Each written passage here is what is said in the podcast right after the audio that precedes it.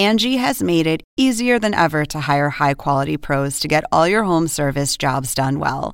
Just bring them your project online or with the Angie app, answer a few questions, and Angie will connect you with local pros who match your specific needs. Or book a service instantly at an upfront price. So join the millions of homeowners who use Angie to care for their homes and get your next home service job done well. Download the free Angie mobile app today or visit Angie.com. That's A N G I.com. Según el diccionario de la Real Academia Española, La cultura pop se define como el conjunto de las manifestaciones en que se expresa la vida tradicional de un pueblo. nosotros la definimos como Música, cine, televisión, famosos teatro, moda. y arte. ¿Y tú? ¿Cómo, ¿Cómo la defines? Somos Zona Pop, con Marisabel Houston. y Javier Merino. Hola, hola a todos los zonapoperos de esta semana. Yo soy Marisabel Houston desde Atlanta y me encuentran en Twitter en arroba HoustonCNN y en Instagram arroba Marisabel Houston, este podcast. Si nos está escuchando a través de la página, corran a Spotify o Apple Podcasts o a Google Podcasts o a Deezer o iHeartRadio o cualquier plataforma en donde usted escuche podcast. Búsquenos como Zona Pop CNN y bajo ese mismo nombre estamos en las redes sociales. El episodio de hoy ya vieron en el título del episodio quién es la invitada es Ivy Queen, la reina, la caballota, la patrona, la potra del reggaetón. La cantante puertorriqueña llega por primera vez acá a Zona Pop CNN para hablar de su podcast, para hablar de podcastera a podcastera, ahora sí, eh, sobre este producto, este podcast que realiza o que realizó junto a Spotify y a Futuro Media. Se llama Loud o Ruidoso, si lo queremos traducir al español, L-O-U-D, en el que precisamente habla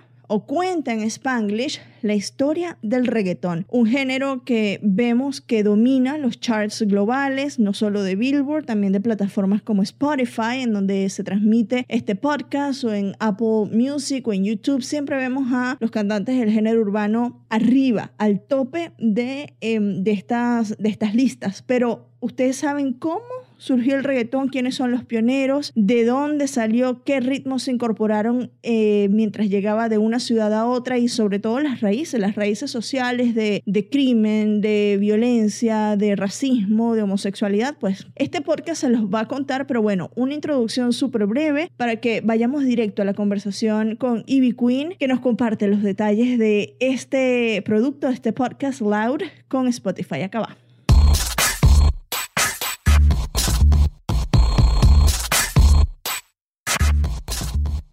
Es un placer conversar contigo eh, por primera vez y que llegues acá a Zona Pop CNN para hablar de otro podcast. Ahora estamos hablando de podcastera a podcastera porque presentas y ya para la gente que lo ha escuchado, que es el podcast Loud en Spotify. Eh, ¿Cómo estás? Bienvenida.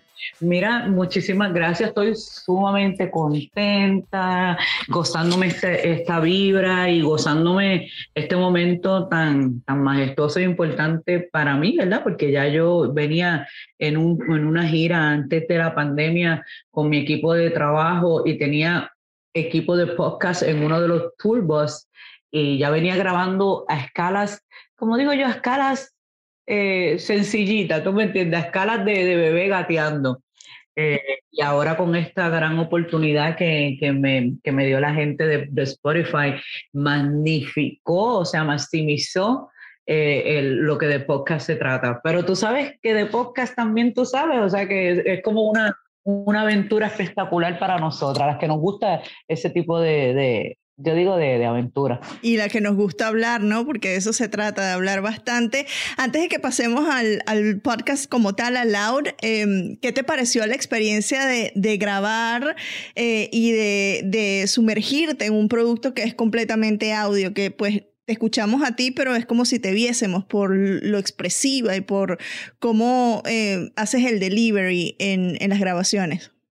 Mira, a mí, te lo juro que me encantó. Eh, y me encanta porque estoy recibiendo muchos comentarios y yo siempre soy de feedback y me encanta de verdad nutrirme con lo que me dicen y muchos de los feedbacks son como que wow, por ejemplo, tengo amistades que me han dicho, mira, yo entré a bañarme y comencé a poner el podcast y no salí hasta que terminé. Otra, otra persona me dijo, mira, iba de camino de Miami a Orlando y me fui por todo el camino escuchando el podcast y después me quedé con la gana de más. O sea que yo dije, gracias a Dios, ¿verdad? Eh, eh, la gente ha logrado conectar con la voz y cómo lo llevamos, además de que tenemos este, un equipo espectacular, también tenemos ingenieras de audio, ok, mujeres trabajando. Importantísimo. claro, importante, que es la que la, han puesto el, el, sazón, el flow, o sea, si se cae un alfiler, ella se encarga de que, que suene, que lo escuchen.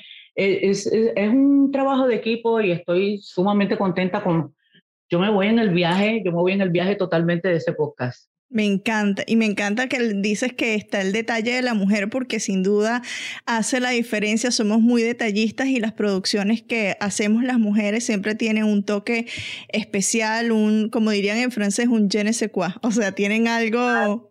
Esa parte femenina de nosotros que, que es like warm, you know? Exactamente. Bueno, ¿cómo llegó la propuesta para que seas la encargada de contar la historia desconocida de los orígenes del reggaetón en Laura?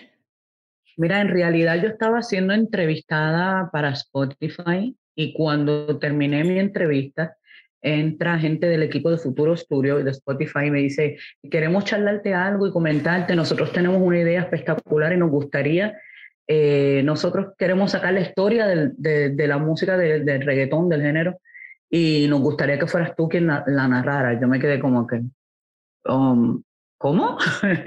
Entonces, mi, primer instinto no es contestar, mi primer, instinto eh, fue decirle, bueno, pues déjeme pensarlo. Mi segundo paso fue que necesitaba colectar toda la data informativa que, a la cual yo iba a estar poniéndole el sello.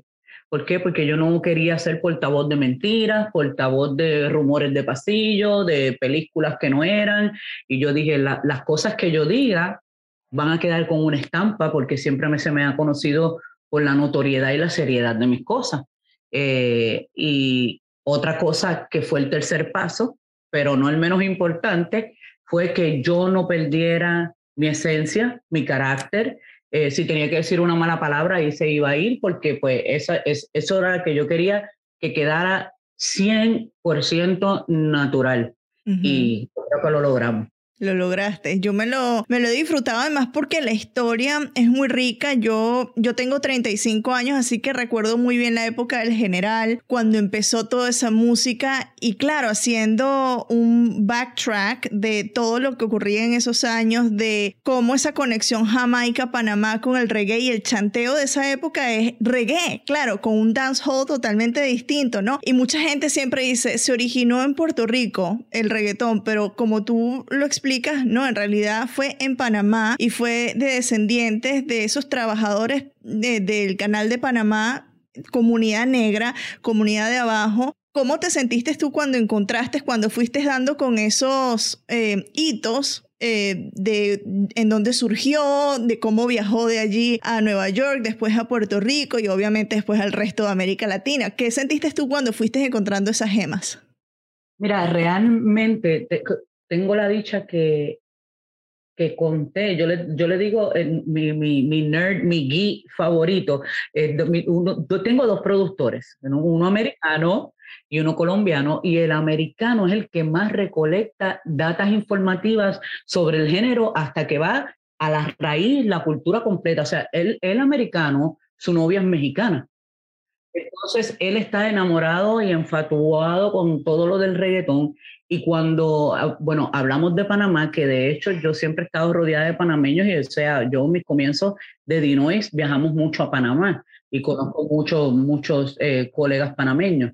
Para mí era importante que la gente pudiese comprender eh, cómo los panameños comenzaron con un movimiento dancehall en español y cómo esto es como, como una carrera en las Olimpiadas, pasan el batón cuando llega a nuestras manos, ya viene de, del dancehall panameño y le vamos a arreglar, añadiendo las baterías de reggaetón, o sea, y fuimos eh, pasó de batón en batón hasta convertirse en lo que hoy día es y era muy importante honrar lo cultural, nuestra raza. Eh, o sea, mi papá es negro, eh, puertorriqueño, emigraron a Nueva York, los parientes del general, los parientes del Renato, los parientes de Tego, cómo lo criaron, cómo Tego bregó con toda esa situación de ser negro, tener un afro bien grande, cómo yo bregué con la situación de ser mujer, de que me dijeran que mi voz era muy gruesa, muy masculina. O sea, este, este podcast es un compendio de datos tan, tan espectaculares del género que en realidad a mí me gustaría 100% y he avalado a la idea de que se haga en español para salvaguardarlo para nuestra cultura de nuestros latinos, que son pues los que, los que de verdad merecen también escucharlo en, en, español, porque no todo el mundo habla inglés, ¿tú me entiendes? El market, el market y el target, perdóname, el market y el target eh, de Spotify era para que la comunidad americana comprendiera y lo que es este género y el movimiento, pero a, mí no, no las deben en español. Sí, justo te iba a preguntar y ya me respondiste si la razón por, para hacerlo en Spanglish, porque si hay frases que son inevitables, que, o sea, como decimos nosotros, por ejemplo, una mala palabra en inglés se va a sonar mejor en español, ¿no? este, o, o, frases, o sea, hay cosas que decimos en español que suenan mucho mejor, pero si hacerlo en inglés era para que la gente, porque a ver, no se puede dudar que el reggaetón y que la música urbana ahora está en un nivel global muy, muy importante, que artistas como Bad Bunny es de los más escuchados, por ejemplo, en Spotify. Eh, si la intención era para que mundialmente conocieran los orígenes, porque Sí, en Latinoamérica puede que haya todavía mucha confusión, pero es muy importante que globalmente conozcan más de nuestra cultura, ¿no? Claro, la intención primera de Spotify de Futuro Studio era para que el mercado americano comprendiera como tú sabes que le llaman el Latino explosion, which is like there's no Latino explosion. There's been Latinos around. There's been a Celia Cruz, like Héctor Lavoe, eh, Amanda Miguel. There's been the, greatest artists Latinos. You know, the Latin explosion that they call. Pero es, es como que eh, un hincapié que los americanos dicen, ¿y de dónde salió este género? Que ahora es al revés. Antes nosotros queríamos hacer featuring con los americanos y ahora es al revés. Ahora los americanos quieren hacer featuring con el género. Y era, para Spotify era muy importante como para la comunidad americana eh, supiera cómo fue que entró y cómo se, este género se apoderó de todo de toda la, la, escala musical. Yo estaba leyendo algunas notas que hicieron previas otros medios y por allí encontré una que decía que te sentí, cuando estabas leyendo, hubo partes en las que tenías que pausar la grabación y, tal vez retirarte un poco porque te emocionabas mucho, ¿no? Había cosas de la historia que te impactaban. ¿Qué partes eran, si se pueden saber o si recuerdas? Realmente fue como un roller, coaster de emociones, ¿no? Como montar en en una montaña rusa, simplemente porque soy mujer y estoy conectada con esa parte sensible de, de, de, la vida y del ser humano. Eh, muchas fueron la parte de, de, de Bicosí, la historia de Bicosí, en sus comienzos. Eh, muchas fueron escuchar a mi padre del musical DJ Negro hablar de mí, a otros colegas hablar, hablar de mí en una forma, tú sabes que uno dice las flores de Melán en vida y cuando escuchaba eh, las palabras que tenían que decir otros, yo tenía como que aguantar, tú sabes, el sentimiento, eh, sobre todo el sentimiento de pues pestego, luchando, Big Fro, Afro Grande, siendo negro, eh, o sea, fueron muchas historias, la misma mía, de pues cómo, cómo tuve que ir derrumbando poco a poco esa barrera de, de, de, de no, no, y entonces eh, eh, totalmente el, el, podcast para mí ha sido súper emocional, o sea, y de momento prendí un día y me empiezan a entrar mensajes que estaban número uno, en, o sea, en americano, yo dije, y Spanglish, porque yo en realidad le decía a uno de mis productores, o sea, al americano, decía, hey, no me puedes quitar el flow, yo tengo que hablar con mi estilo y voy a hacer mi Spanglish, y, y, y cuando llegamos a, a eso de estar número uno, yo dije, wow, people are really listening and pay attention. Eh, sí, sí, lo están haciendo. Hay una parte que, que me llama mucho la atención que quiero que lo toquemos acá, además de, vamos a tocarlo del rol de la mujer, pero quiero que hablemos de algo que si el reggaetón actualmente es too white, es muy blanco, ¿no? Porque vemos muy pocos artistas de raza negra, reggaetoneros, arriba, ¿no? Sion y Lennox, tú lo dices que todavía eh, they are working, no sé exactamente cuál es la palabra que dijiste, pero que todavía están luchando para, para mantenerse allí. Bosa y Sesh de Panamá también, Osuna. ¿Crees que el reggaetón es muy blanco actualmente y que se le está dando poco espacio a los reggaetoneros negros? Yo creo que siempre hemos tenido una lucha eh, no solamente de color y de cultura, sino también de, sexo. O sea, no vemos muchas mujeres eh, de la raza negra, o sea, una, eh, una Goyo de Chocolate Town. Es verdad. Que es la que está en la lucha ahí duro, duro, duro, duro, y ella con su negrura y, y ella va para adelante. O sea, lo vemos, lo vemos, porque no se puede tapar el cielo eh, con la mano y vemos hoy en día lo, lo, que está pasando, los que están pegados, tú ves este, el, el, el, color de test, ves todo, o sea, es una lucha dura. Sesh eh, también lo dijo, fue muy duro para él, o sea, sus comienzos muy humildes, eh, y cuando entró en la industria y para él, pues el icono que es Tego, porque él vio como él derrumbó poco a poco, entonces estamos viendo algo eh, repetitivo, ¿me entiendes? Y con lo de las mujeres, ya eh, lo hablábamos y tú decías también en el podcast que La Atrevida es una de las, de las pioneras tú también lo eres, ¿no? Y, gracias al trabajo que has hecho y a la lucha constante y a no permitir que un no defina tu camino, es que abriste pasos también a las que están actualmente allí pegando, ¿no? ¿Cómo fueron eh, tus inicios para la gente que, eh, que no ha escuchado el podcast, que lo invitamos a que lo hagan, pero para que cuentes aquí un, un pedacito, un little glimpse de lo que fueron tus inicios, porque sé que no fueron fáciles. No, yo me enamoré de esta música rotundamente porque podía y puedo poner en versos lo que siente una mujer, ¿no? Y cuando me enamoré de esta música era rap en español eh, y me tocó rapear lo que estaba viviendo, me tocó rapear el divorcio de mis papás y la crianza de mis hermanos. Me enamoré de esta música y me fui a una audición a San Juan, Puerto Rico, a la casa de mi, mi padre musical DJ Negro, y antes busqué como que muchas opiniones, como cualquier otro joven que quiere emprender en algo y dice, pues yo voy a preguntar, mira, yo quiero, yo quiero rapear.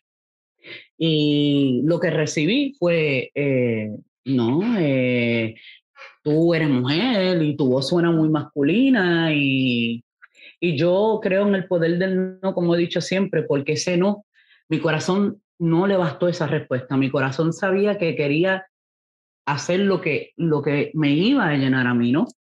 Y de ahí en adelante eh, no existía internet, no existían charts, eh, no existían premiaciones para mi género. Y me dediqué a poner en versos todo lo que sentían las mujeres, mientras muchas otras tal vez eh, en su carácter personal tenían unas rupturas y pensaban en terminar con su vida, en beber pastillas, en sufrir yo todo lo canalizaba a través de la música y escribí unas canciones que se convirtieron en himnos a través del tiempo. Pero tuve muchos no rotundos y me costó mucho poder en realidad entender que el tener una voz gruesa y el tener un look diferente no era una maldición, sino que era una bendición porque era un sello distintivo que yo iba a traer a la música. Y yo misma me tuve que dar mis terapias y yo misma me tuve que, que bañar de amor propio porque eh, tenía aparentemente todo en contra. 500 trenzas, las uñas largas, me llamaban Freddy Krueger, Edward Scissorhands, me, me llegaron a llamar transexual y trabajé en lo que yo y mi corazón querían, que era lo que me llenaba y que es lo que me llena, que es la música. Lo que yo sé hacer es defender a la mujer hasta el día en que me muera, porque así es que la gente conoció a Ivy Queen y conoce a Ivy Queen y como la reina del bailoteo, porque a la hora de ponerle el bailoteo y el sazón, ahí yo estoy en primera fila. Y mi vida ha sido un constante, una constante lucha, una constante lucha por, por, por nuestra igualdad, por la inclusión nuestra en, el género de la música, por la inclusión de la comunidad LGBTQ, porque son seres humanos también eh, y, y, merecen tener una voz y merecen tener alguien que los represente. Y mi lucha siempre ha sido constante y seguirá siendo constante porque pues yo digo que yo soy trabajadora social con música de fondo.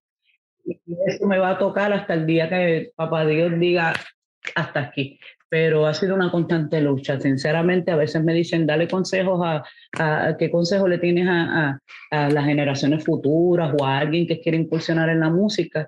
Y simplemente le voy a decir que siga su corazón, que esto es un océano muy grande, el océano de la música, que puedes estar hoy flotando y mañana puedes estar hundido, pero todo depende de tu corazón, puertas se van a cerrar, se van a abrir, pero si en tu corazón está algo que es para ti, Dios te lo va a dar porque es tuyo, nadie te lo puede quitar. The Noise, eh, cuéntame de The Noise porque ese es un lugar muy importante para ti y también muy importante para Daddy Yankee y en definitiva muy importante para el, para el género, ¿no? The Noise fue mi casa, fue mi escuela. En The Noise yo fui protegida y protegí. Yo fui protegida por mi padre musical DJ Negro, pero igualmente me tocó proteger a Baby Rasta, gringo, eh, éramos adolescentes este, haciendo música sin, sin conocer de los términos de música, sin conocer el término de regalías, sin conocer que nosotros por compositores debemos cobrar, eh, íbamos a girar en otros países sin apenas conocer la cultura de ese país. Eh, yo, yo en mi caso, sí, yo siempre he sido muy, muy intranquila si salía a comer afuera del hotel, a mi padre DJ negro le daba un ataque porque era como que la niña de él, pero a la misma vez fui niña de DJ, la, como la hija de DJ Negro, pero la hermana y la madre de vivir hasta gringo, de, de, bebé, o sea, siempre era como que esa parte maternal, eh, bregando con ellos y con las situaciones, pero esa fue mi escuela con la cual siento mucho orgullo, ¿no? Y, igual que ya luego, eh, ¿sabes? Congenié con gente del equipo de Playero y congenié con gente del equipo de, de, de DJ Eric. Siempre siempre he sido como que la mediadora.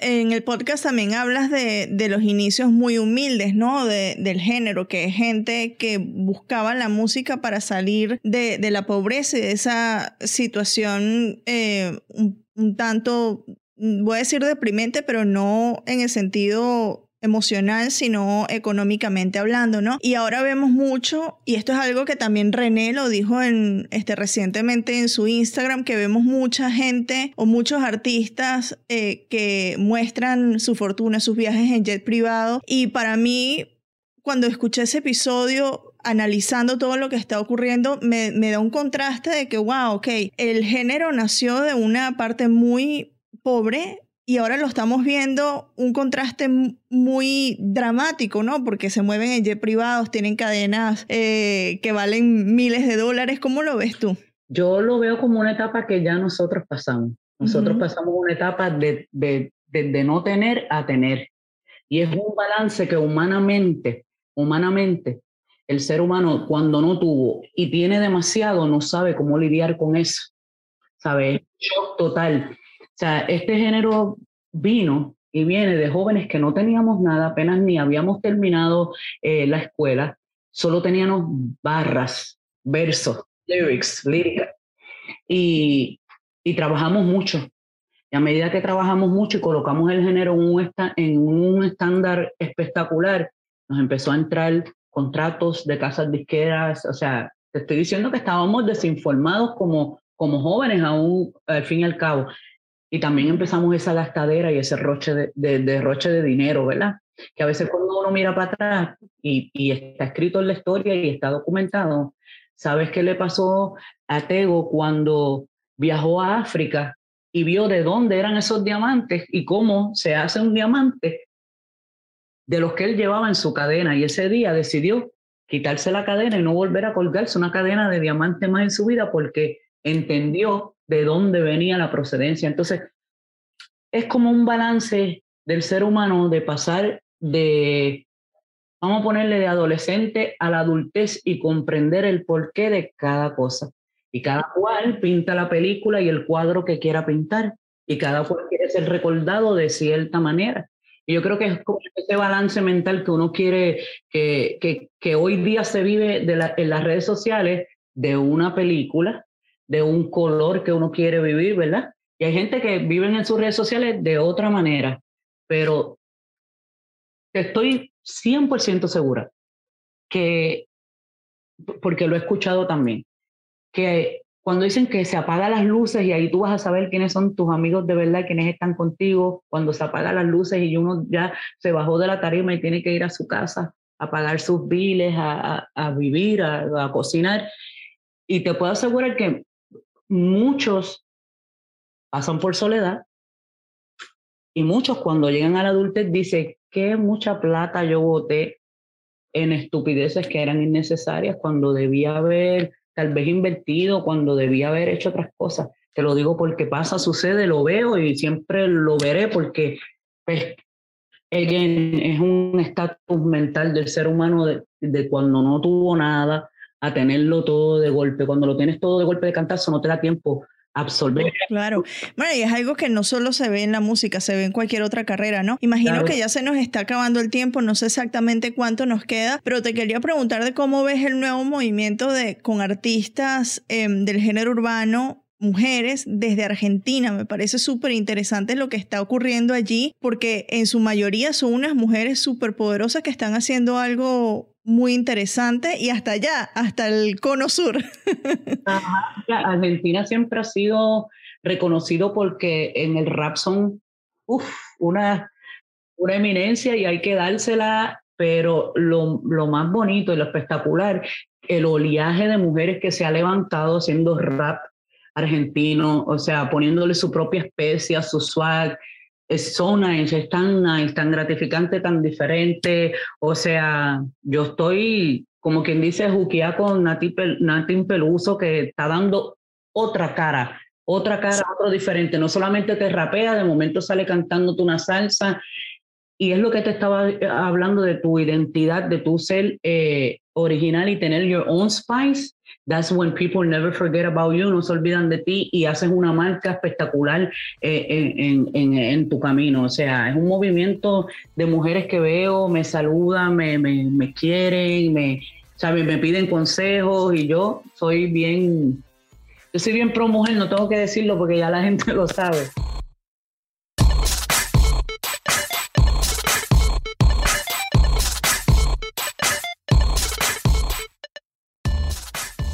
Bueno, muchísimas gracias a Ivy Queen por esta maravillosa conversación. Yo me la disfruté. Y al inicio ustedes no lo escucharon porque esa parte no se estaba grabando, pero obviamente como fue por Zoom y e, el video de esta entrevista la podrá ver en arroba CNN y en mi cuenta arroba Marisabel Houston en Instagram, yo le dije yo me tenía que arreglar un poco porque yo sabía que la diva, que la patrona, que la potra iba a llegar de punta en blanco y así fue. Se moría de la risa y Así rompimos el hielo para esta entrevista. Espectacular hablar con Ivy Queen. Siempre es un placer hablar con los grandes porque siempre lo hemos dicho también en este podcast. Si nos escucha desde 2017, los artistas grandes que son ya leyendas, que son ya íconos, son muchísimas veces o casi siempre, para no generalizar, los más accesibles, los más honestos, con los que la conversación es fluye más, más fácil los más sencillos. Así que yo encantada de tener a Ivy Queen acá en Zona Pop CNN y ojalá que pueda regresar para que también Javier la pueda escuchar eh, y hablar con ella en una próxima oportunidad. A Javier, por cierto, lo pueden seguir en Twitter en arroba